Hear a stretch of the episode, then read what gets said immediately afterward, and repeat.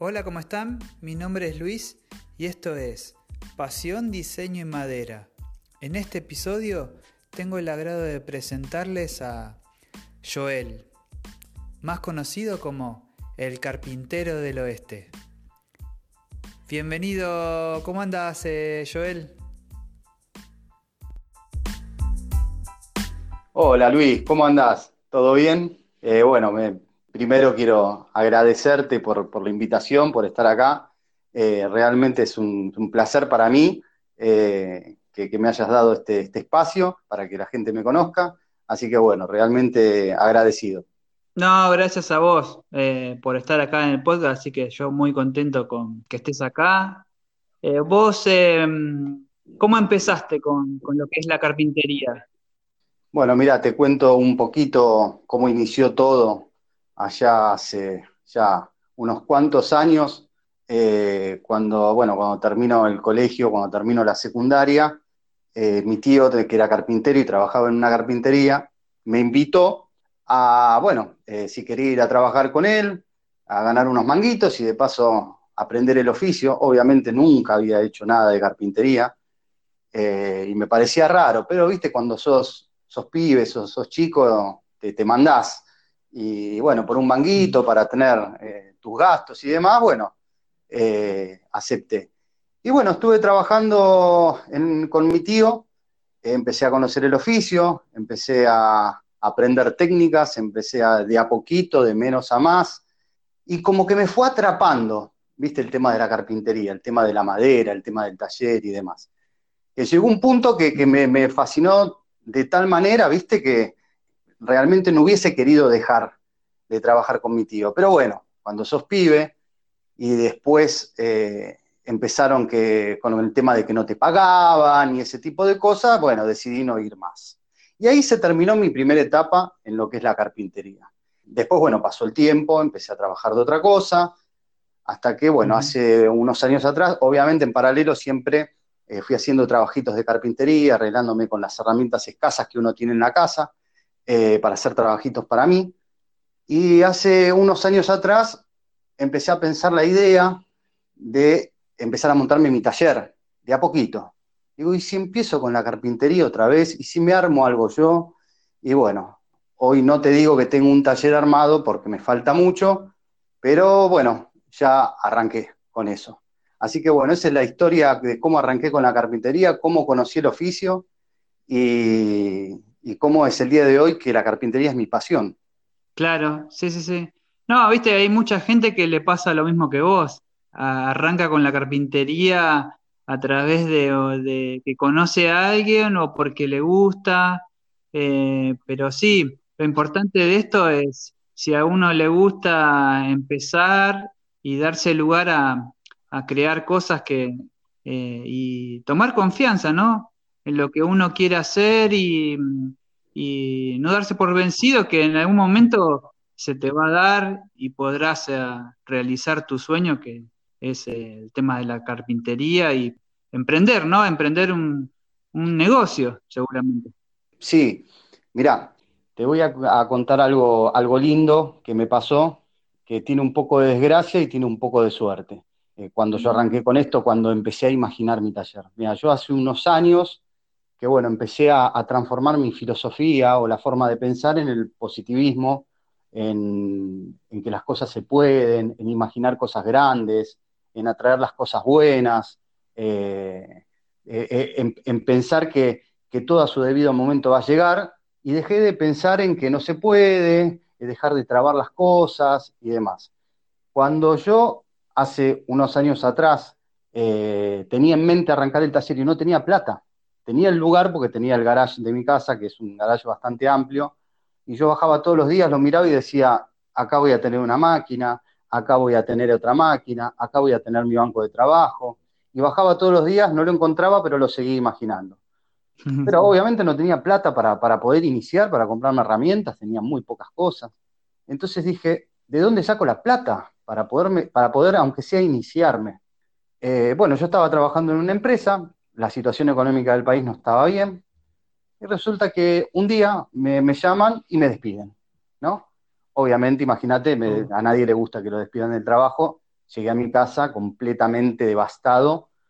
Al otro día de estar en mi casa, busco y encuentro un aviso, me postulo. A los 15 días me toman de ese trabajo y me llegó la indemnización completamente limpia.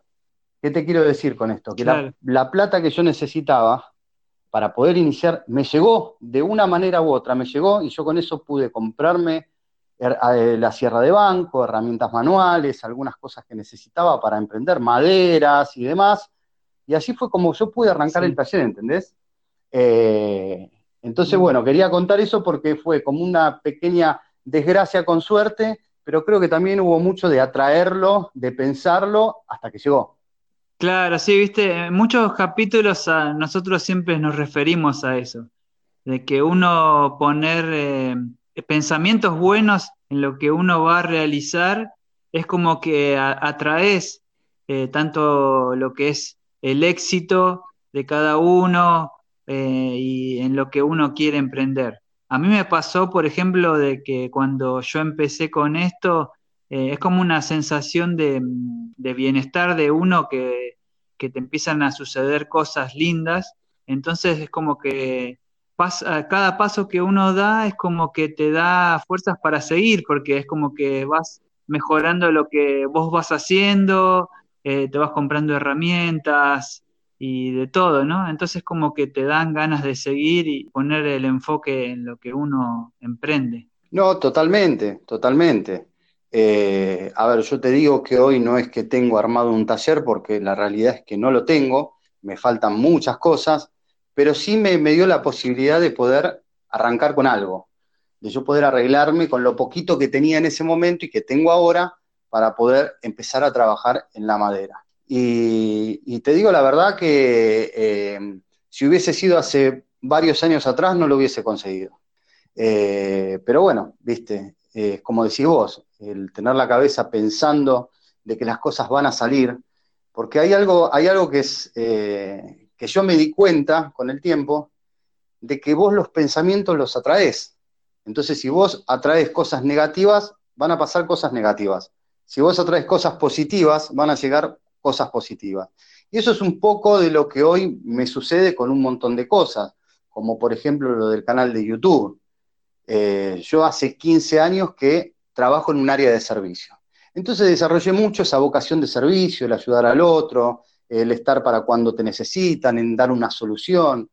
Entonces, bueno, es como que a mí también me gusta poder eh, compartir conocimientos, eh, poderle dar una mano quizás a, otra persona que, que, le pueda servir lo que vos le puedas explicar, como también esa persona me puede enseñar algo a mí. Entonces, bueno, cuando en el tema del canal de YouTube yo tenía en mente, digo, y me animo. Y, bueno, arranqué como medio en broma, por así decirlo, ¿viste? Dije, bueno, voy a hacer un videíto, así, bueno, dije, bueno. Y arranqué, hice un video de cuáles son las herramientas básicas para arrancar con la carpintería. Y te digo la verdad, al principio no pensaba que podía llegar a tener suscriptores, pero empecé a imaginar que sí podía, ¿viste? Empecé a pensarlo y dije, ¿por qué no? Y bueno, a ver, vamos a pensarlo en positivo. Y la verdad que hoy, después de dos meses, tener 800 suscriptores, ¿entendés? Es poco, pero para mí es muchísimo. Entonces mi cabeza va más allá. Voy pensando de que puedo llegar a mil, y por qué no llegar a dos mil, y por qué no seguir avanzando, ¿entendés?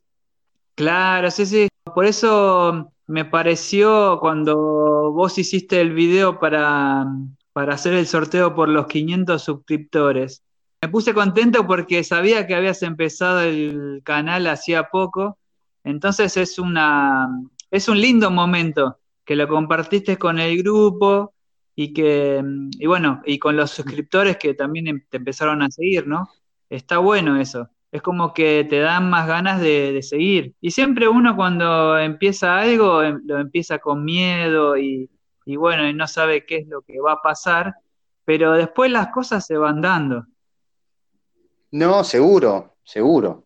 Eh, eh, esto, esto, es un aprendizaje constante para mí, porque en esto del, mundo de YouTube, de los videos, es algo nuevo. Entonces como que cada video voy aprendiendo y al mismo tiempo es como que, como que quiero hacer muchas cosas juntas. Aparte de que aprendo, quiero de alguna forma agradecer, ¿viste? Agradecer a, los que se suscriben, a los que me dejan mensajes lindos. Eh, gracias a Dios y por suerte, por, por el momento no tengo muchos mensajes negativos y el que opina diferente está todo bien, no hay ningún problema. Este, entonces es como que me va llevando un video tras video, ¿viste? A, tratar de ir mejorando un poquito más, tratar de ver cómo lo puedo hacer para que el que lo vea, cuando termine de verlo, le sirva el contenido, porque ese, ese es el fin del canal. Y lo empecé un poquito con la idea de eh, poder darle una mano a esos que quieren arrancar, a los que quieren empezar, a los que no se animan o quizás no tienen mucho conocimiento. Eh, arranqué con, esa idea el canal, ¿viste? Eh, y, bueno, de a poco por ahí es ir avanzando un poquito más con los trabajos, tratando de, ir mostrando diferentes cosas. por ejemplo, ahora con esto del sorteo, que vos decís, bueno, 500 suscriptores, pero a mí la forma de festejarlo era sortear para todos aquellos que me miran todos los videos y poderles devolver ese, ese tiempito que ellos se toman por ahí para sentarse dos, cinco, diez minutos a mirar un video. Claro, sí, sí, sí, por eso lo decía, sí. Aparte, sí, digamos, eh, en este momento estábamos hablando sobre esos 500 suscriptores, pero pasó hace poquito y ya casi llegás a los 1000, así que es como que ya dentro de poco ya tenés que hacer otro sorteo. Sí, bueno, de, hecho, mira, te, voy a contar algo que se me vino ocurriendo hace unos días. Eh, digo, bueno, a ver, estoy cerquita de llegar a mil suscriptores, ¿no? Eh, que eso es un montonazo, pero ¿de dónde salen? Digo, eh, a ver, para mí es mucho, quizás otra persona lo ve y dice, no es nada, pero yo no lo puedo creer, ¿entendés? Porque al principio lo empecé como un juego, ¿entendés? Y dije, bueno, si me ven 50, si tengo 50 suscriptores, y, cuando vi que la cosa empezaba a caminar un poquito, dije, bueno, te entusiasma como todo, y querés seguir dándole para adelante. Entonces, mira, te, decía, se, me, ocurrió cuando llegué a los mil suscriptores, en vez de hacer un video para sortear algo, eh, se me había ocurrido hacer algo diferente, ¿no? Por ejemplo, a ver, cuando vos haces un video, pasa de todo. Tenés cosas buenas y tenés errores, ¿entendés? Y te equivocás cuando querés filmar y te equivocás un montón de veces. Entonces digo, ¿por qué no llevar un poco de alegría y llevar un video mostrando todos los detrás de escena, los errores, cuando te equivocás, cuando tenés que repetir las tomas, cuando te reís, cuando no podés, cuando te sale algo mal. Entonces, bueno, esa es la idea que yo tengo como para festejar, mostrarles a todos cuando nos equivocamos también y de paso, bueno, sacarles una sonrisa y dejar un poquito la carpintería de lado. Claro, sí, no, está buena la idea. Así que, así que bueno, viste, eso es lo que tengo pensado para, para cuando llegue a, los mil. Ojalá que sea pronto, estamos cerquita. No, sí, seguro que, seguramente que en algún momento, en estos días ya llegás a los mil. Porque la, aparte la gente es lo que está buscando. Vos cuando empezaste a hacer tu, tu primer video, digamos, pensaste en esa gente que por ahí está aprendiendo y quiere mm, incorporar algún conocimiento a través de tus videos. Y yo lo que veo es que mm, es como que te expresás bastante bien a través de, la explicación y todo, como si fuera un maestro explicándote adelante de una clase. Entonces me pareció, yo vi un par de videos tuyos y, lo que me pareció a mí, ¿no? Eh, fue la sensación esa en cada video que vos haces.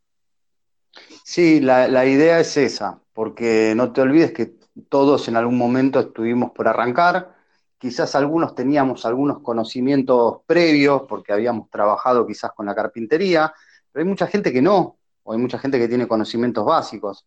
Entonces a veces es difícil arrancar si no tenés algo que te pueda guiar, un empujoncito para que vos después puedas seguir. Entonces, bueno, la idea mía era, eh, eh, no, era y es porque va a seguir de la misma forma, eh, tratando de guiar a los que quieran arrancar. Y después, bueno, es muy nuevo el canal y ojalá que, dure mucho tiempo y poder después ir avanzando y haciendo cositas un poquito más avanzadas. El tema también es que no tengo herramientas como para hacer eh, cosas muy grandes, entonces a veces estoy un poco limitado. Pero bueno, eh, el objetivo de todo es ayudar al otro, ayudar al que está arrancando, y poderle dar una mano a aquel que quizás no sabe cómo utilizar una herramienta, cómo hacer alguna técnica de, carpintería, eh, porque tampoco puedes ir muy adelante porque el que está arrancando no te va a entender. Entonces, tenés que, tenés que ir de a poco. Entonces, esa es la idea. Entonces, trato de ir rotando, quizás un video explico, un video trato de hacerlo un poco más gráfico, eh, trato de no hablar tanto porque yo me cebo y empiezo a hablar, hablar, hablar, hablar y después me doy cuenta de que me fui por las ramas. Pero bueno, es que la idea de todo es que quede claro. Entonces, viste, trato de hacerlo lo más claro posible y a veces repito mucho, pero prefiero repetir mucho y que digan, qué pesado, pero que termine el video y que digas, lo entendí. Claro, por ejemplo, yo vi uno, bueno, creo que es el video que más eh, reproducciones tiene, que, eh, que, es el de cómo calcular ángulos. Ese cómo, cómo surgió, porque vos decís, bueno, es un video que por ahí la gente le, eh, le interesa, ¿no? Porque siempre hay alguien que va a estar dispuesto a, querer aprender. Entonces, como decir, bueno, cómo calcular ángulos, pero siempre hay alguien que no lo, no lo sabe hacer. Sí, si bien es algo que quizás no, lo utilice alguien que, arranca. Eh, a mí por ahí me interesan otro tipo de videos que va, no tienen tantas reproducciones, pero para mí sirve mucho más. Eh, como por ejemplo cuando, cuando muestro cómo utilizar las herramientas básicas de carpintería, que es, vos decís, bueno, es, una pavada, pero quizás la persona que está arrancando y dice, ¿cómo, cómo agarro un serrucho bien? O, cómo puedo hacer yo para, o cómo agarra un, alguien que más o menos tiene un poquito más de experiencia un serrucho? ¿Y cómo, cómo, cómo manejo un atornillador? ¿Y cómo, cómo clavo? Y, ciertas cosas, ¿entendés? Que para nosotros es algo súper básico, pero yo no siento que pierda el tiempo en hacerlo, eh, como cuando pongo esos pequeños tips de carpintería, eh, que también te puedo decir que son, es algo básico para nosotros, pero capaz que el que no lo conoce le va a servir mucho, ¿entendés? Entonces, bueno, yo creo que, a, todos los videos trato de darle un, valor que, eh, sirva. Eh, y si creo que no va a tener valor, prefiero esperar, pensarlo un poquito más y después largarlo.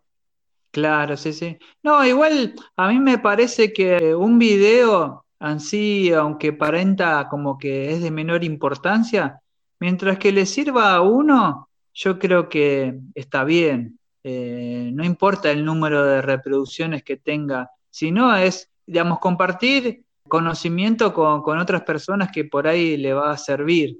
Eso es lo bueno de lo que es los videos que uno hace en YouTube o en Instagram con, las historias, con los tips. Eh, eso está bueno. Sí, sí, sí, totalmente, totalmente. Porque también cuando yo eh, cuando, cuando arranqué con esto del taller y demás, yo también empecé a ver videos de carpintería, que antes no los veía, porque no le daba mucha bolilla al, YouTube. Este, y empecé a ver ciertas cosas y me empecé a identificar con algunos canales que por ahí me, me, gustaba más la forma de explicar o el contenido o cómo se encaraba. Entonces, yo, digamos, me, siento identificado con algunos canales. Por ejemplo, mi seudónimo en el canal es Carpintero del Oeste. Entonces voy a decir, ¿por qué Carpintero del Oeste? Bueno, porque uno de los primeros videos que yo vi y que me enganché fue con el Carpintero del Desierto. Viste que es un carpintero, un autodidacta, porque yo también soy, me siento un autodidacta porque eh, lo mío es todo práctica, yo no estudié nunca carpintería y lo que hago lo hago porque, eh, porque lo fui practicando a través del tiempo. Entonces me identifiqué mucho con, con este muchacho Alejandro, eh, entonces dije, bueno, yo como vivo en el oeste del conurbano bonaerense, dije, bueno, me voy a poner el, carpintero del oeste, porque tampoco sabía cómo llamarme.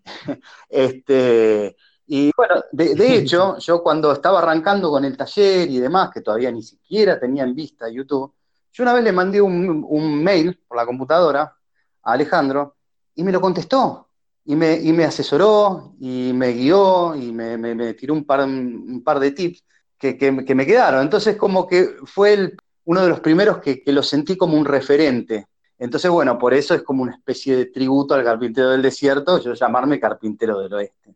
En uno de los episodios que, bueno, que tuve invitado a Gonzalo Re, que él también lo, lo, conoce, porque él vivía allá en Chile, y a través de sus videos, eh, que habíamos contado de que los dos habíamos visto el mismo video motivacional de, carpintería. Entonces, em, en ese momento fue muy gracioso porque a través de, ese video los dos eh, empezamos eh, con lo que es el emprendimiento a través de la, carpintería. Después yo, yo lo conocí a través de un video también, porque mm, me llamó la atención de que él, bueno, recién empezaba eh, y más o menos me identifiqué con lo que él hacía.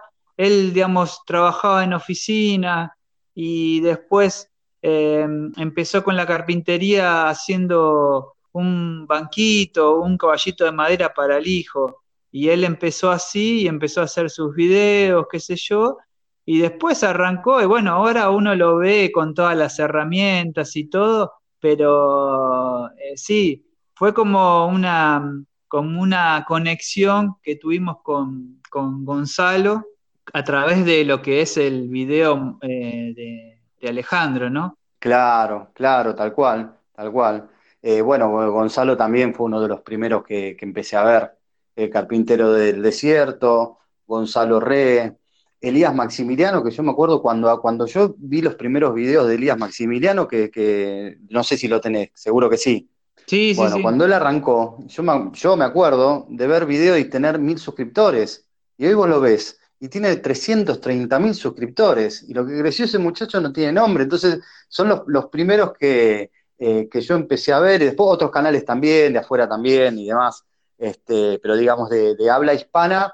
Eh, y sabes a quién miraba mucho, que hace mucho tiempo que no, no lo veo, no veo videos, no veo publicaciones, no veo nada, de Gregorio Marino. ¿Te suena Gregorio Marino? Sí, sí, lo tenía. Yo mm, hace tiempo que no, bueno, ahora no, no, no estoy viendo videos en YouTube, pero cuando, mm, antes de empezar todo esto, eh, sí, era como, como decís vos, antes veía muchos videos para, para hacer mis trabajos y motivarme y aprender cosas, viste, que siempre uno aprende cosas a través de los videos, así que, pero sí, en algún momento me acuerdo que también lo veía, así como el carpintero del desierto y a Gonzalo, así que sí, siempre hay algo que, que te llama la atención de cada uno, entonces vos te quedás viendo algún video que te llame la atención y que te gusta, entonces empezás a conocer a, a otras personas también. Sí, sí, sí, totalmente, totalmente. Obviamente quizás hay gente que se identifica más con uno y otros se identifican más con otros, bueno, en fin, pero yo creo que todos tienen algo que, es bueno. De todos sacás algo bueno y cosas que te van sirviendo. Y bueno, yo fui tomando eh, un poquito de cada uno, bien, y qué sé yo, eh, pero bueno, es como que con el carpintero del desierto tuve una conexión virtual eh, porque me gustaba la forma y yo me identificaba en ese aspecto, porque a mí también me, gusta eh, eh, tratar de explicar, ser explicativo y demás. Este, bueno, no me voy por las ramas, como suelo hacer. así que bueno, el, nombre va más por ese, por ese lado que por, por otra cosa. Claro, no, no, está bien. Igual es como llamativo, digamos, el, nombre, ah, porque el carpintero del desierto, pero bueno, carpintero del oeste como tributo fue. Claro, porque fue lo que, lo que me inspiró, viste, en cierto punto. empecé a investigar y ver videos de él, y bueno, ya te digo, un día le escribí, me contestó. Este, pero bueno, a ver, él es, del desierto, muy lejos, ¿no? Y yo soy del oeste. Pero bueno, nada, él es un grosso total, es un fenómeno. Eh, y bueno, yo estoy aprendiendo en esto. ojalá, ojalá pueda llegar a hacer un, un cuarto, lograr un cuarto de lo que, de lo que consiguió él, ¿viste? Eh, así que, bueno, pero bueno, lo, mío, ya como te digo, es, aprender todo el tiempo, de, es ir y venir. Si aprenden conmigo, bárbaro, yo aprendo con, los que me ven, eh, y de todo se saca un aprendizaje, ¿viste? Yo creo que eh, a todos nos falta aprender muchísimo, todos los días aprendemos cosas nuevas, todos los días nos equivocamos un montón de veces, y bueno, hay que tomar esos errores eh, como para reivindicarlos en la próxima. Así que, así que bueno, viste. Pero, pero bueno, hay que darle para adelante. Eh, esto que te digo, la verdad, me, entusiasma mucho. Y, bueno, el, el, tiempo dirá, viste. Yo trato de ir siempre para adelante, como te dije, pensando en positivo y esperando que las cosas lleguen. Claro, no, sí, seguro, seguro que se va a dar se va a dar solo. Siempre uno tiene que tener la meta eh, fija donde quiere llegar, que seguramente que se, van a dar las cosas. Aparte está bueno, porque siempre yo, bueno, siempre, siempre lo digo de que mm, uno, uno aprende de, sus errores y no está malo decirlo o compartirlo, eh, porque a veces uno piensa que mm, queda como al descubierto de que por ahí se equivocó, pero también la gente lo valora eso a través de, demostrarlo en alguna publicación o en algún video. Eh, ¿sí? Como, como que somos todos eh, gente normal, digamos, ¿no? Que, digamos, podés saber un montón y eh, hay cosas que por ahí te cuestan más o tenés más habilidad con una cosa o con una herramienta o con lo otro. Pero sí está bueno eh, también demostrar que, que, uno también se puede equivocar y aprender en lo que uno está, está haciendo. Sí, totalmente, totalmente. De hecho, yo si te dijera todas las veces que, me equivoco, eh, no, te, no, te, alcanzarían los dedos. Eh, y bueno, viste, es así, de cada error vas aprendiendo, como decís vos. Eh, obviamente, bueno, uno cuando edita un video pone las partes que sale bien, pero ¿sabes las veces que sale mal? ¿Sabes las, las veces que haces un corte y sale mal? Cuando querés hacer un ensamble y sale mal, cuando querés hacer una plantilla y no te encoló correctamente y se te despega en la mitad de la escena y tenés que volver todo atrás y hacer, o sea, por eso también se me ocurrió cuando, bueno, cuando llega a los mil suscriptores, hacer ese video donde, bueno, muestre también un poco eh, las cosas que salen mal atrás y demás, que bueno, que lleva un poco a la risa, porque la realidad es, lo que decís vos, nos equivocamos todos, todos somos humanos, eh, perfecto no es nadie, entonces, bueno, viste, eh, por, eso me parece bueno mostrar el otro lado que a veces eh, nadie lo muestra. Claro, sí. Y lo que es carpintería, ¿qué, muebles te gustan hacer a vos? ¿Tenés algún estilo o haces de todo un poco? No, hago de todo un poco. Hago de todo un poco. Obviamente me gusta trabajar más lo que es madera natural que lo que es madera procesada, pero bueno, también, también he hecho muchos trabajos con, melamina, eh, con, con, MDF, con, bueno, con, las maderas procesadas. Pero a mí me gusta trabajar más lo que es madera natural. Este, y después, bueno, hago trabajos de todo tipo. Más allá de todo esto, también hago trabajos que van saliendo. Eh, como te comentaba el otro día, eh, el tema de, bueno, no trabajar de esto a veces te limita un poco los tiempos y, bueno, a veces hay ciertos trabajos que no los podés agarrar por falta de tiempo, por, por no querer incumplir, porque no podés ir a buscar madera, porque se te dificulta para ir a tomar medidas, porque, bueno, etcétera. No tenés cómo transportar a veces ciertas cosas. Pero los trabajitos que están al alcance de la mano y que, salen o que me consultan y se pueden hacer, también, también lo, hago. Eh, pero, o sea, más allá de lo, que, de lo que hablamos de YouTube, de esto y de aquello, también hago trabajitos para ciertos clientes, trabajitos que puedo hacer pero con respecto a lo que es el trabajo en madera, trabajo cualquier tipo de madera, pero prefiero trabajar lo que es madera natural. Y te hago una consulta. Eh, ¿Vos eh, alguna vez eh, trabajaste con melamina? Sí, sí, sí, trabajé, trabajé con melamina. he hecho, antes de arrancar con todo esto, he hecho bajo mesadas, he hecho radio de televisión, eh, ¿Qué más he hecho? He hecho alacenas con, con melamina, he hecho algún mueblecito eh, para, para, el hogar, para la casa y demás. Pero generalmente prefiero a veces trabajar, aunque es más fácil trabajar lo otro, ¿eh? porque vos viste que lo que es melamina y demás, hasta podés, cuando tenés que hacer un trabajo, hasta pedís los cortes, los traes, los ensamblás, es facilísimo hacerlo. Trabajar con melamina es fácil, pero no es lo que más me agrada, entonces, bueno, a veces prefiero ir más por el lado de la madera natural, pero sí, sí he trabajado. Mucho menos que con la madera natural, pero sí he trabajado. Ajá.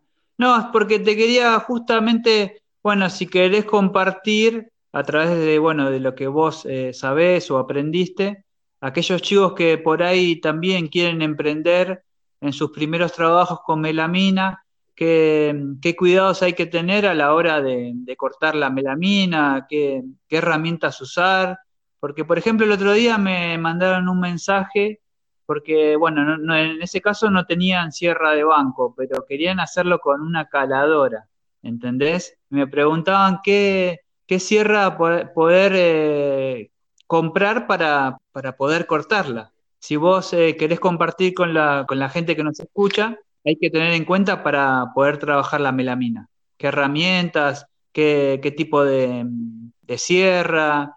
¿De disco? Bueno, mira, lo primero que yo recomiendo para todo aquel que está arrancando es que no corte la melamina, eh, que pida los cortes y se ahorran un problema, se ahorran plata, se ahorran mala sangre y se ahorran errores, porque la melamina es cara y si vos te equivocaste, fuiste. Entonces, eh, generalmente, que yo también lo hago, ¿eh? yo pido los cortes directamente, porque eh, generalmente la, sierra, el disco de la sierra que viene, no es para cortar melamina. ¿Por qué? Porque vos lo cortás eh, y, la cantidad de dientes que tiene te termina desgranando uno de los dos lados de lo que es el enchapado. Entonces tenés que andar haciendo malabares para que no se note, para que no se vea, que esto, que aquello y demás. Entonces, yo lo que le recomiendo a aquel que está arrancando es que se olvide de cortar eh, con sierra, con caladora, muchísimo menos. Olvídate, no podés cortarme la mina con, con, caladora, o por lo menos lo, lo podés cortar, pero yo no lo recomiendo. Es que pidan los cortes.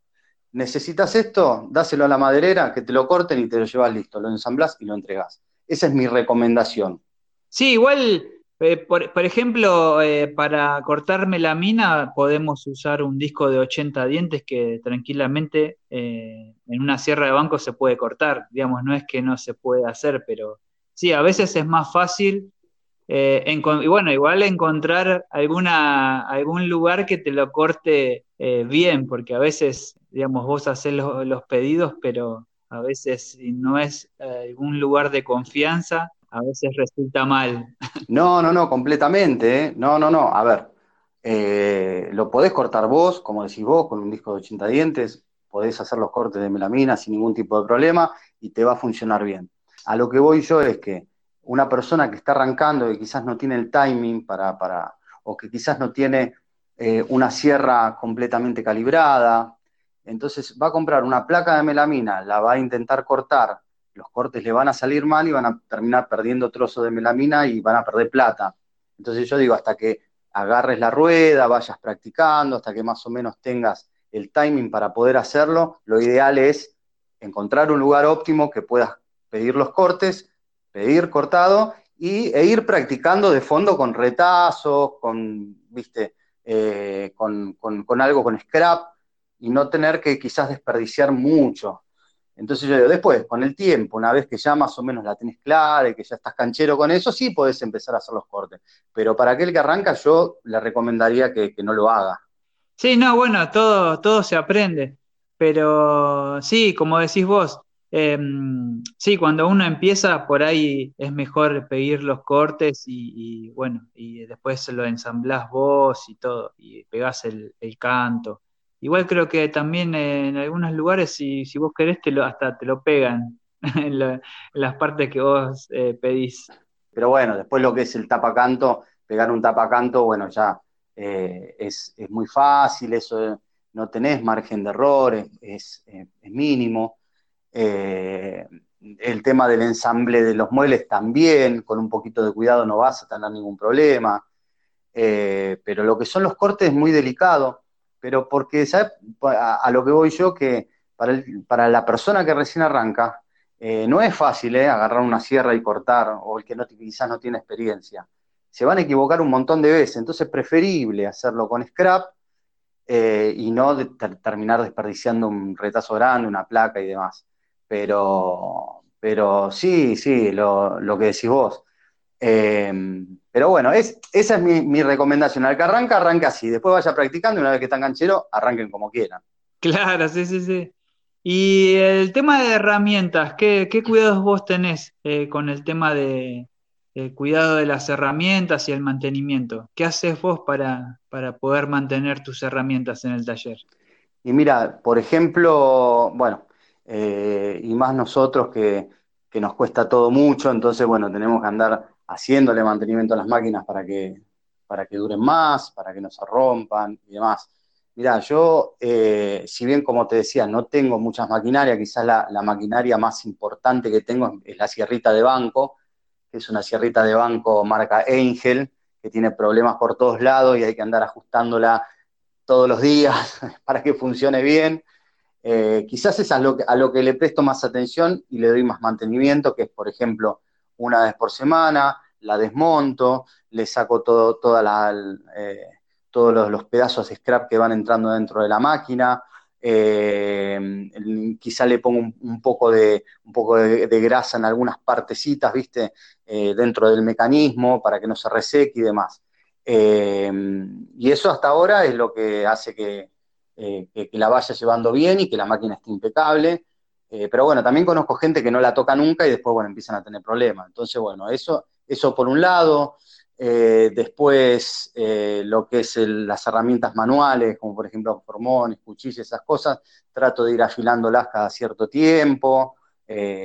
a ver que eso en realidad no se va a romper, pero por una cuestión de tener una herramienta óptima para trabajar. pero bueno, digamos, eso es lo que le hago más mantenimiento hoy en día. Claro. No, no, porque viste que a veces uno no le presta atención a esas cosas. Por eso te preguntaba para que la gente, a través de lo que vos eh, eh, decís, eh, pueda tener un conocimiento de, que eso también es parte del trabajo y del taller, ¿no? Que a veces uno no le, no le da bola, pero sí, a futuro está bueno hacerlo porque... Mm, es una plata invertida que uno hace en las herramientas y que para que te duren eh, mucho más y sea rentable para tus trabajos que vas haciendo cada día, porque encima que vos lo usás constantemente, no es como usar una vez por mes una herramienta que por ahí después la dejas ahí, pero en el tema de, de elaborar productos es como que todo el tiempo le estás dando, dando, dando.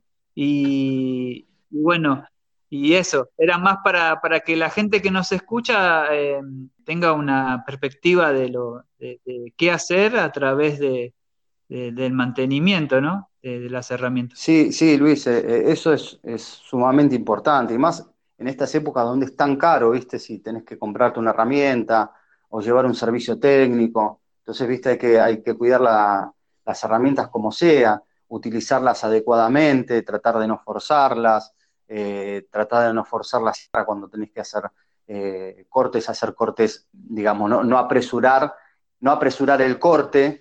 Eh, eso es otra cosa también, porque yo también he visto muchas veces mucha gente que corta muy rápido, o por ejemplo la sierra ingletadora que yo no tengo, pero la sierra ingletadora tiene un inicio de revoluciones, por ejemplo, ¿no?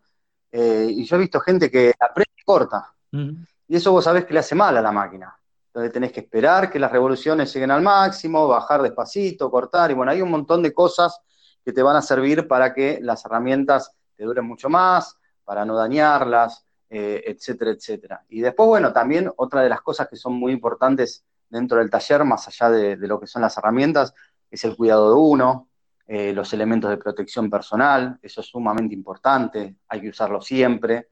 Eh, tener siempre todos los sentidos abiertos cada vez que, eh, manipulas herramientas de este calibre que son muy peligrosas.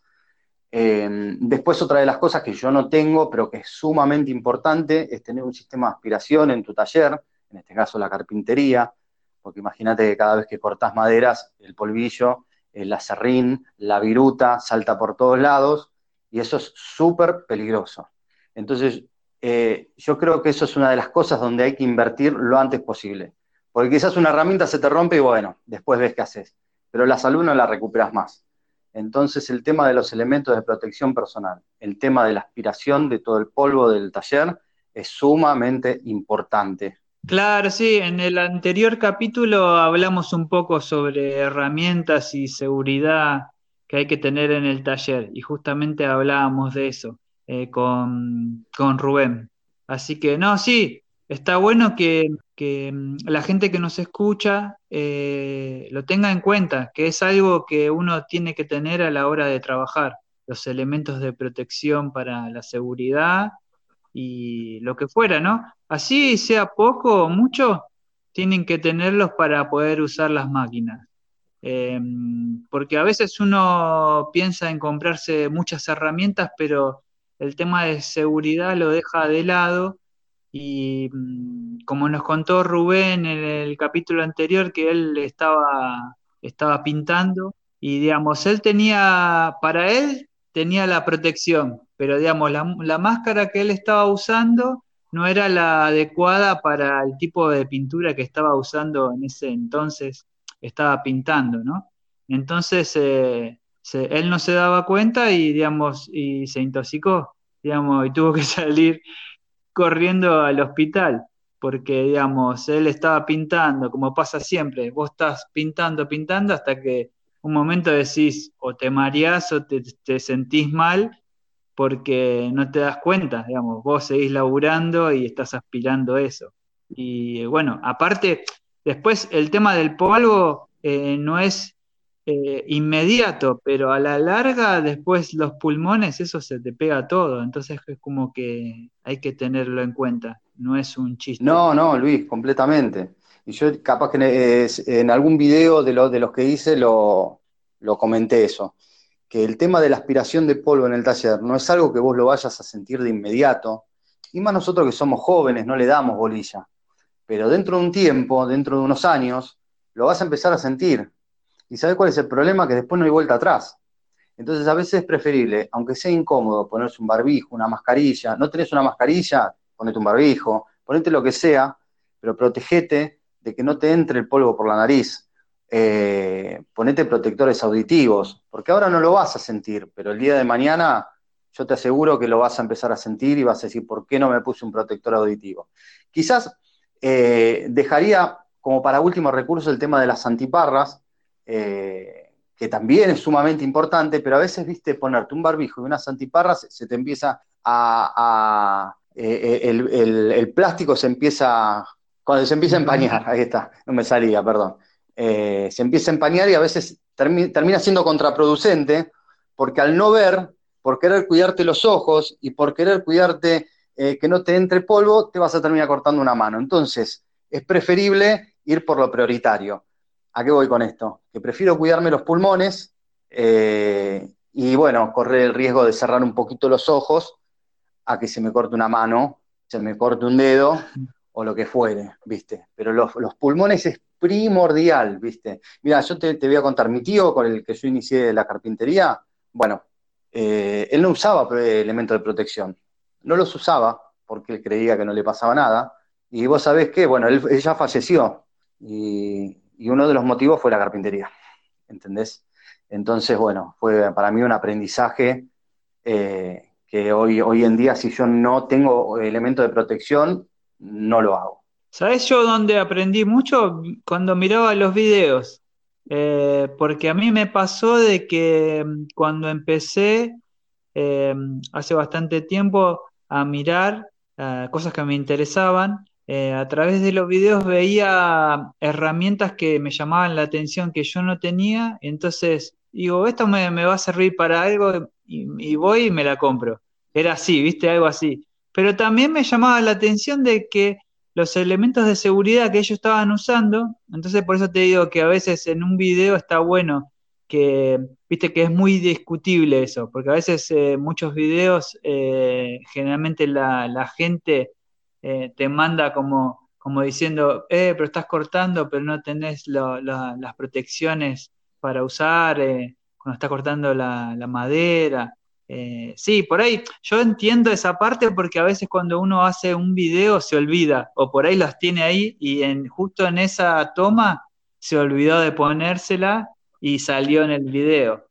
pero muchas cosas las encontré y, aprendí a través de, los videos. Entonces es importante, creo yo, que eh, cuando uno muestra, eh, también mostrar los elementos de seguridad. Claro, Luis, es que también es el ejemplo que vos quieras dar, ¿entendés? O sea, puede pasar que quizás en la apurada hagas un cortecito sin ponerte nada. Puede pasar, porque sí, sí, a veces eh, no amerita un pequeño corte en, en, disfrazarte con barbijo, protectores auditivos para cortar dos centímetros de madera pero, pero sí que es sumamente importante utilizarlo la gran parte de los trabajos que vos hagas. A ver, yo te puedo mostrar por ahí, eh, no sé, tratar de compartir un conocimiento y mostrarte cómo se hace una cosa, recomendarte cómo se hace otra, pero la recomendación más grande que yo te puedo dar es que se usen elementos de protección personal y que siempre tengan los sentidos abiertos, porque es muy traicionero a veces las maquinarias y demás. A veces te confías y después terminás teniendo un problema grande. Entonces, quizás las recomendaciones más grandes que yo doy es elementos siempre y siempre los sentidos abiertos. Después la carpintería se aprende. Claro, sí, sí. Sí, no, eso es, eso seguro. Eh, ¿qué te iba a decir? Y mm, lo que es herramientas, eh, bueno, eh, seguramente que a vos te, te, gustará alguna marca en especial, pero yo he visto que hay una marca que está creciendo, que es la de, que es la de Angel, que viste que cada vez está, digamos, está en un rango de precios que, que eh, antes era muy barata, pero ahora está un poco cara. ¿A vos qué te parece la marca esa? Yo tengo muchas herramientas, por ejemplo, y para mí sé que no es una marca top, pero eh, es una buena eh, marca. ¿A vos qué te parece? a mí también me parece que es una marca que mejoró mucho desde que apareció hasta ahora, que fue mejorando mucho los productos eh, y que es una marca que quizá no está al nivel de las top, obviamente, pero digamos, de las que son un poco más baratas, es muy buena. De hecho, bueno, yo como te decía, tengo la, sierra de banco, eh, la Angel, la que tiene los dos este, extensores de los costados, eh, y si bien tiene muchas cosas por ajustar, como la guía paralela, como, el, tema de la calibración del disco, y algunas cositas que trae la, máquina, te digo que la máquina en sí, lo que es la máquina es un maquinón. Es buenísima, a mí me salió buenísima la Ingel. Eh, y después, tengo, de, hecho, mira, hace poco me, consultaron por Instagram, eh, me preguntó una persona que se quería comprar y si me compro este y me compro la otra, que yo le recomendé que se compre la Ingel. Y se compró la Angel, hoy me mandó fotos y me dijo, mira, me la compré, qué sé yo. Entonces, bueno, yo le estoy tratando de dar una mano para hacer esos pequeños ajustes y demás. Pero, digamos, comparándola con las marcas top, Depende también lo que vos quieras hacer, ¿no? Si querés hacer trabajos súper profesionales, bueno, quizás no te la recomendaría tanto, pero para hacer trabajos hobbyistas, para hacer trabajos de aficionado, para arrancar, para mí es un maquinón y creo que, es una muy buena marca, sí. Claro, no, yo porque tengo herramientas, pero es, eh, es como que mm, eh, yo veo que está creciendo la marca esa. Igual tiene una línea profesional. El tema es que las marcas que tienen un, ¿cómo se dice? Una herramienta que es de principiante y otra que es de profesional, generalmente uno se queda con la, con, el visto, digamos, de que la máquina que se vende por ahí es, no es de buena calidad porque también tiene la profesional y siempre uno opta por la, una intermedia o la más baja, pero eh, yo veo que mm, está creciendo y no, yo tengo muchas herramientas de esa marca. A mí me gusta. Em, yo, por ejemplo, lo último que me compré fue el taladro, que es profesional, que bueno, yo lo compré porque aparte que me, gusta ese modelo, digamos, la facilidad que te viene con dos baterías de litio, que esas mismas las podés usar, en, por ejemplo, en la em, lijadora orbital, que es que no lleva cable, lleva solamente batería y vos podés intercambiarla. A eso me parece genial que, puedas hacer entre herramientas usar la misma batería. Sí, totalmente, totalmente. Eh, y como decís vos, eh, voy un poco al crecimiento de la marca. Hace un tiempo atrás no la conocía nadie cuando, cuando arrancó y hoy tuvo mucha aceptación en el mercado, por lo menos lo que yo veo, ¿no? Que tuvo mucha aceptación en el mercado, que creció mucho por el precio también y, la calidad la fueron ajustando de una forma que hoy es una herramienta, eh, es una marca que hace herramientas que están en un nivel intermedio que, por ejemplo, a nosotros nos, sirve mucho. Eh, por ejemplo, vos, justo dijiste el taladro. La otra vez hablaba con Gustavo, viste, de Locos por la Madera, que él se compró el, el taladro de banco y me dijo, es muy precisa, viste. Entonces decís, bueno, es para tenerla en cuenta. Pasa que igual hoy está cara, ¿eh? Yo estuve fijándome ahí el tema de los precios y está cara. Pero, pero sí, sí es una marca que, creció muchísimo eh, y, creo que va a seguir creciendo. ¿eh? Sí, sí, sí, yo creo que sí. A mí me gusta la marca.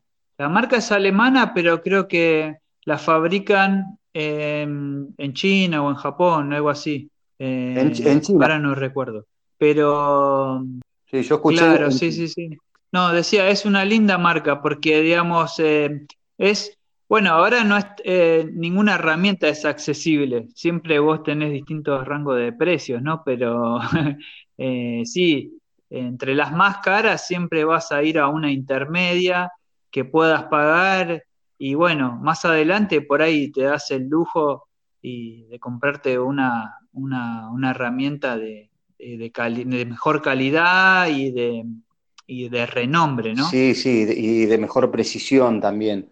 Este, pasa, pasa que la, gama de herramientas es tan grande, tenés de todo, tenés de todo y de todos los colores. Entonces, bueno, eh, digamos, el, abanico para, elegir es muy grande. Eh, tenés marcas económicas y te, iba, te iba a comentar, eh, hablando así de marcas quizás no tan conocidas, una marca que me recomendaron hace poco, no sé a vos qué te parece, si la conocés y demás, yo no tengo ninguna herramienta, es la marca Luxtoff. ¿La ubicás, Luis? Sí, sí, sí. Yo no tengo ninguna herramienta de eso, pero sí la, conozco, no, nunca compré ninguna. Bueno, me, mira, me, dijeron que la sierra, la ingletadora es muy buena y la, el taladro de banco también es muy bueno.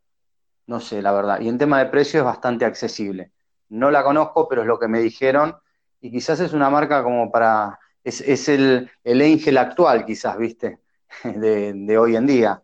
Eh, pero nada, la, quería mencionar porque no la conozco, pero me dieron muy buenas referencias. Claro, no, porque a través de, bueno, una marca es, eh, digamos, eh, se valora a través de, los años, ¿no? Con la calidad que uno sostiene en el tiempo.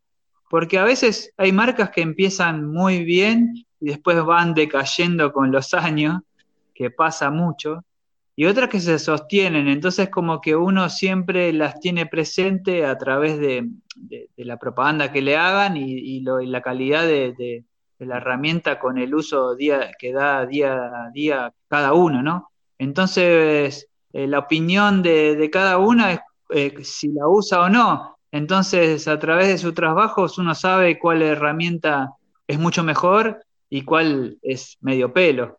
Sí, sí, sí, tal cual, tal cual. Sí, sí, también el tema del manipuleo, el tiempo y la experiencia es lo que te va dando más o menos el darte cuenta quizás eh, qué, herramienta es mejor o cuál, cuál no. Pero bueno, a veces pasa también que hasta que no la probás, no lo sabes. Eh, como también hay otras marcas que, me han dicho que no son buenas, que bueno, capaz que no, no viene al caso, pero, este, pero también hay marcas que, que no son que no son buenas, ¿viste? Que no tienen, que, no, que no son herramientas ni duraderas, ni de calidad, ni de precisión. Eh, pero bueno, el tema es, un tema de las herramientas, es, muy, es un abanico muy grande, ¿viste? No, pero digo, para empezar, alguien que está empezando, eh, porque mucha, mucha gente te pregunta, porque a través de, algún video que vas haciendo vos publicás, eh, y yo como tengo algunas herramientas sobre eso, yo lo digo por, porque bueno, porque me mandan mensajes a mí y, me preguntan a través si, si, si, es buena la máquina, si sirve. Y yo puedo dar mi opinión a través de lo, del uso que le doy yo y cómo me salió la herramienta, ¿no? Porque a veces pasa de que por ahí a mí la herramienta que compré me salió buenísima y va a otro, compra y le sale y te dice, no, a mí no, no me funcionó, se me rompió a los dos días. Entonces es como una ruleta a veces, pero eh, sí. No, la, marca en sí son recomendables. Eh, para la gente que está empezando, yo creo que eh, es una buena marca y, las herramientas son, son, de, buena calidad también. No hay que despreciar porque son de, una marca menor, digamos. Para ciertas herramientas yo creo que por ahí la marca Em, no hace falta comprarse eh, una maquita o, algo eh, top top, digamos, para ciertas, ciertas cosas para, poder usar. A veces hace falta, no sé, para una lijadora no te vas a comprar una, una cierta marca muy cara, ¿entendés? Si es para lijar.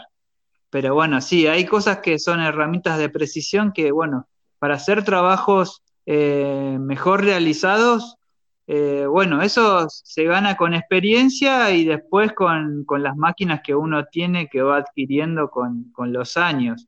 Entonces, eh, el tema también es ese, ¿no? Que uno va, va adquiriendo herramientas a través de, la profesión y, lo que uno quiere hacer, ¿no? También. Sí, tal cual, Luis, tal cual, es, a lo que vos quieras apuntar, totalmente.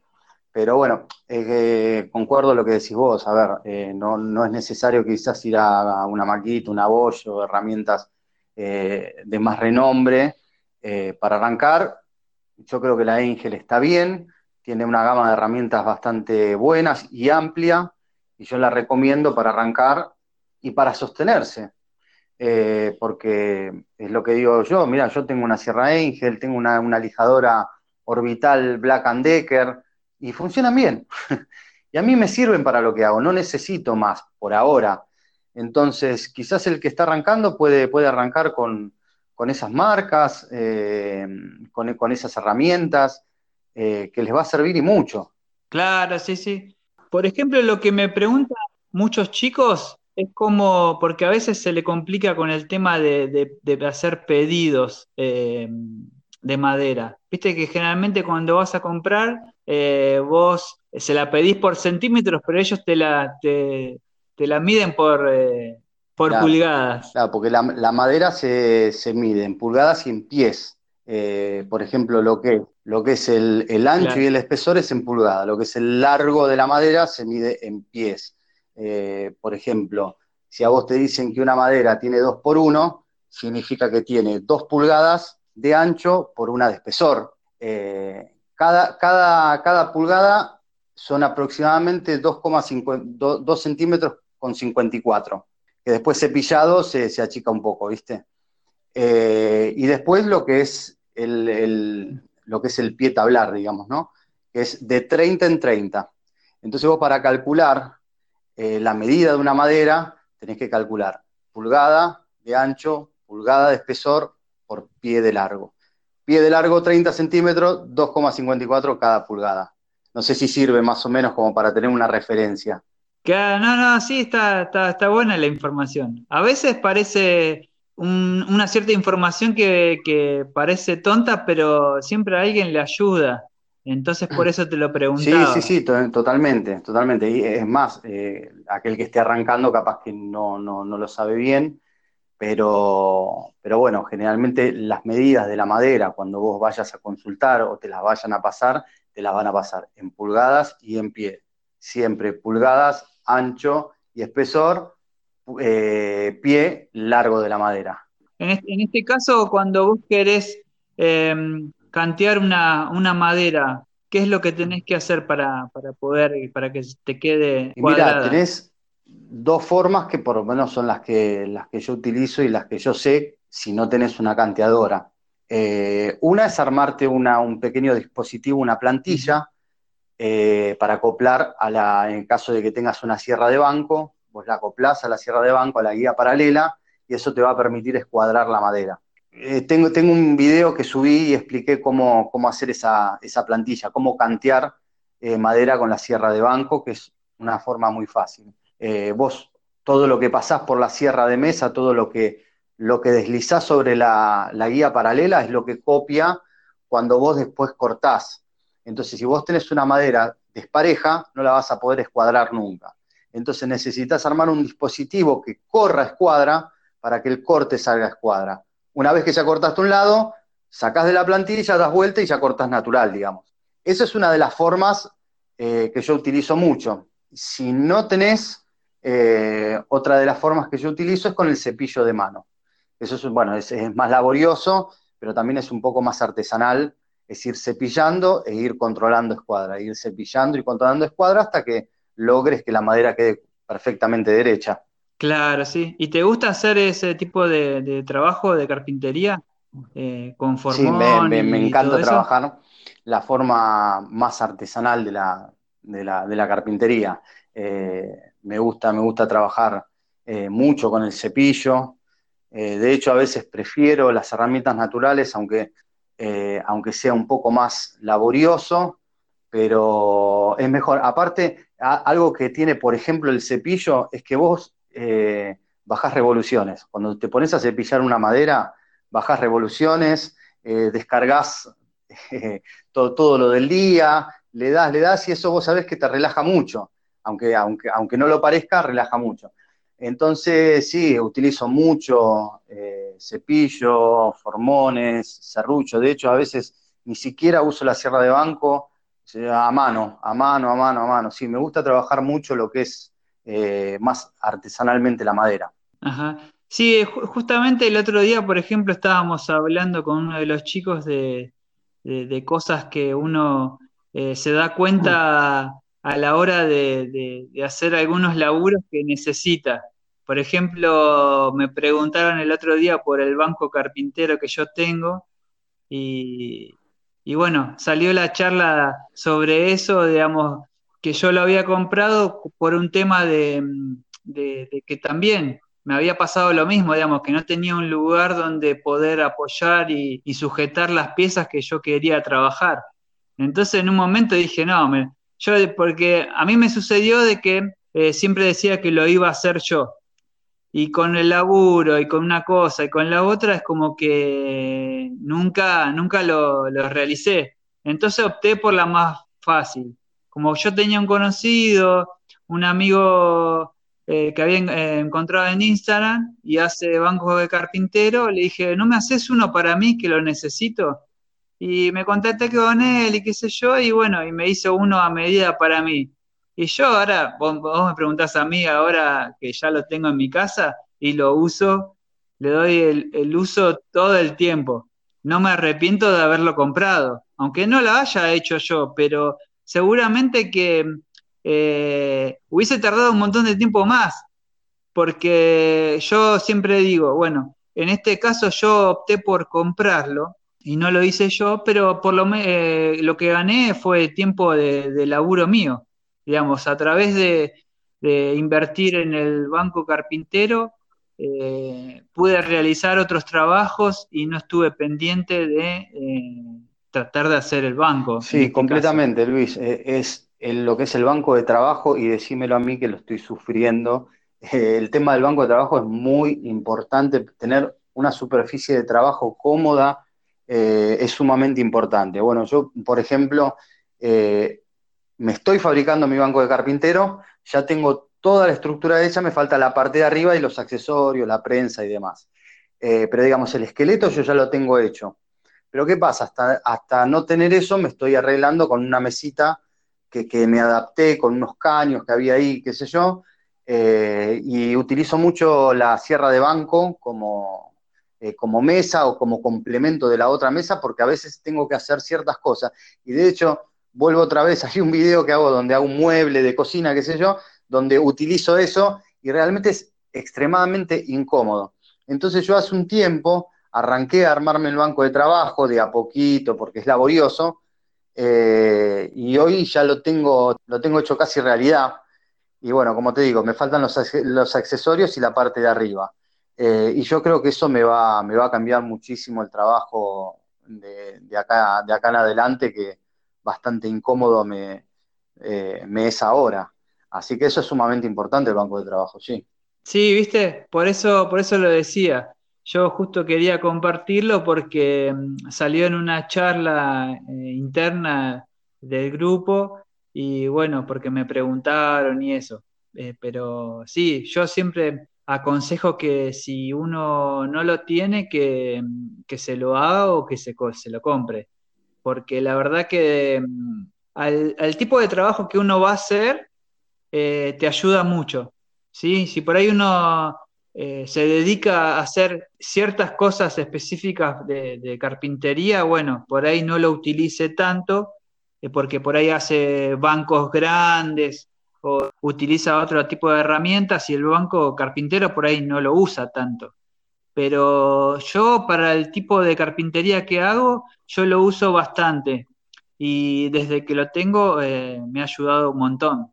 Es un lugar de trabajo que uno lo puede usar tanto para, cortar, eh, para sujetar, para, para alejar, eh, lo que fuera, ¿no?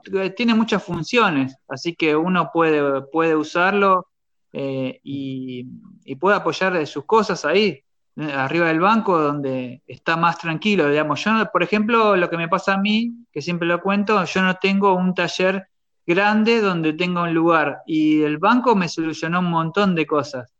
Digamos, tener un lugar donde, donde trabajar está muy bueno. Entonces a mí me sirvió haberlo comprado de, esa forma, porque si lo hacía yo seguramente que iba a estar eh, mucho tiempo con la idea que lo tengo que hacer, que lo tengo que hacer y después no, no lo iba a hacer. Entonces, la solución que di a ese problema fue ese, comprarlo y listo. Y ahora lo disfruto y lo, uso constantemente. Sí, yo, yo vi el banco tuyo en alguna foto, está espectacular, realmente es un banco hermoso, muy cómodo. Este, y sí, claro, es sumamente importante. Eh, aparte, no te olvides que yo, mi idea, eh, o por lo menos mi, mi, pensamiento positivo, lo que, a mí me gustaría dedicarme, de la, eh, dedicarme a la carpintería de lleno, poder trabajar de esto a tiempo completo. Entonces es como que estoy preparando el terreno de a poco. Y yo me doy cuenta que em, es, para, por lo menos para el tipo de trabajo que yo pretendo y, las cosas que hago, es sumamente importante tener un lugar cómodo para trabajar y tener todo a la mano para poder eh, trabajar cada pieza de la madera y el banco de trabajo es sumamente importante. De hecho, el, que, el banco que estoy armando yo es un banco desarmable. Eh, o sea, la, idea del banco es que si en algún momento me tengo que ir a otro lado, porque, no sé, supongamos que me va bien y tengo que irme a algún lugar más amplio, poder desmontarlo y ir llevándomelo por partes. Eh, no, no, lo estoy haciendo enterizo, eh, para, para que sea de fácil transporte. Eh, y bueno, ya como te decía Luis, ya lo tengo, tengo toda la estructura terminada, quedó súper fuerte, quedó re bien. Después, bueno, cuando lo termine, seguramente en algún videito lo, lo voy a mostrar, aparte se van a dar cuenta porque, eh, porque lo van a ver. Eh, me falta muy poquito para hacerlo realidad. bueno, seguramente que vamos a esperar el video, así vemos cómo te quedó. Sí, lo, lo, lo negativo es que la gran parte del banco yo la vengo haciendo hace mucho tiempo, en los tiempos libres y bueno, eso obviamente no lo filmé, pero bueno, trataré de mostrar lo que, lo que pueda del banco, que quizás le pueda llegar a servir a alguien que se lo quiera fabricar o que quizás tenga madera si no tenga cómo comprarlo, porque em, generalmente son, son caros los bancos de trabajo. Eh, quizás le pueda llegar a servir a alguien como idea y pueda llegar a copiarlo para hacer su, su lugar de trabajo también. Sí, claro, sí, sí. Bueno, eh, creo que se hizo larga la charla, pero bueno, fue bastante entretenida. Em, ¿qué te iba a decir? Em, eh, Joel, que generalmente en el final del podcast, viste, tratamos de em, recomendar a alguien. ¿Vos tenés en vista a alguien para recomendar a alguno de los chicos que esté emprendiendo algún oficio? Eh, sí, mira, tengo, tengo alguien que lo mencioné antes, eh, que bueno, por un, por un tema de cómo él creció, por su, por su simpleza eh, y por, por, por, la excelente técnica que tiene para trabajar, quiero recomendar a Elías Maximiliano, alguien que, bueno, como te comenté al principio, arrancó de abajo, lo sigo desde los comienzos, creció con mucha simpleza, con mucha humildad y hoy es un crack. Claro, sí, sí, a mí me gusta también. Eh, yo lo he visto también en su crecimiento. Así que él tiene el canal de Instagram y el de YouTube. Así que bueno. Y yo por mi parte voy a recomendar a un chico que, conozco, que, hace mucho tiempo que, me sigue en Instagram, que es de España, que mm, el Instagram se llama Don for Mom. ¿Sí? Eh, no sé el nombre de este chico, pero bueno, en algunas veces he tenido eh, un cruce de palabras que me han mensajeado y todo. Pero la página de Instagram se llama Don for Mom Carpintería. Así que el chico hace lindos trabajos, pues yo dejo todo, todos los eh, Instagram y, canal de YouTube de cada uno, así que para que lo busquen y lo, puedan conocer. Eh, Joel, eh, bueno, no queda más que agradecerte por estar acá en el podcast, así que espero que te hayas sentido cómodo. ¿Querés decir algo, mandar saludos? no, mira, quiero realmente agradecerte por este rato que charlamos. realmente la pasé muy bien, muy distendido, aunque como te dije, arranqué un poquito nervioso, pero después, bueno, me, me fui sintiendo más cómodo. Este, Pero bueno, eh, nada, que, quiero agradecerte por, este espacio que me diste. Un placer haber estado acá. Eh, un privilegio. Estoy muy contento que, me hayas tenido en cuenta. Eh, y bueno, nada, eso. Y a la gente que está arrancando, como, como digo siempre, denle para adelante. la carpintería es a prueba y error mucha gente queda en el camino por frustrarse, no se frustren nunca, sigan intentando, sigan probando, que van a ser excelentes carpinteros. Bueno, ¿querés también decir tu página de Instagram y el canal de YouTube? Así los chicos que te escuchan te, buscan después. Eh, dale, eh, yo tengo, mira, mi página de Facebook, que es Carpintero del Oeste OK, Después tengo la, bueno, la página de Instagram, que es Carpintero del Oeste, guion bajo ARG, que es de ARG de Argentina. Y después el canal de YouTube, que es de YouTube barra Carpintero del Oeste. Es una extensión de cada pueblo, pero salió así. bueno, no importa. Sí, igual te van a encontrar fácil, el Carpintero del Oeste. Así de fácil en Instagram, en Facebook y, y en YouTube. bien, bueno. Así que bueno, Joel, eh, te despido y bueno, que, no se corte, como siempre digo. Así que te agradezco por estar acá en el podcast y nos estamos viendo. Dale, Luis. Eh, como te dije antes, nuevamente te agradezco por todo. Un placer haber estado acá. Te mando un abrazo grande y esto no se va a cortar. Quédate tranquilo que acá voy a estar hoy, mañana y siempre. Dale, yo por mi parte quiero recomendar que, bueno, el Instagram del podcast que es eh, pasión.podcast, ¿sí? Que nos van a encontrar ahora en adelante en Instagram, así que bueno, ahí síganos, que van a encontrar toda la información de cada episodio y cuáles son los recomendados de la semana. Así que bueno, les mando un saludo y nos vemos. Nos vemos, Luis. Chao, chao.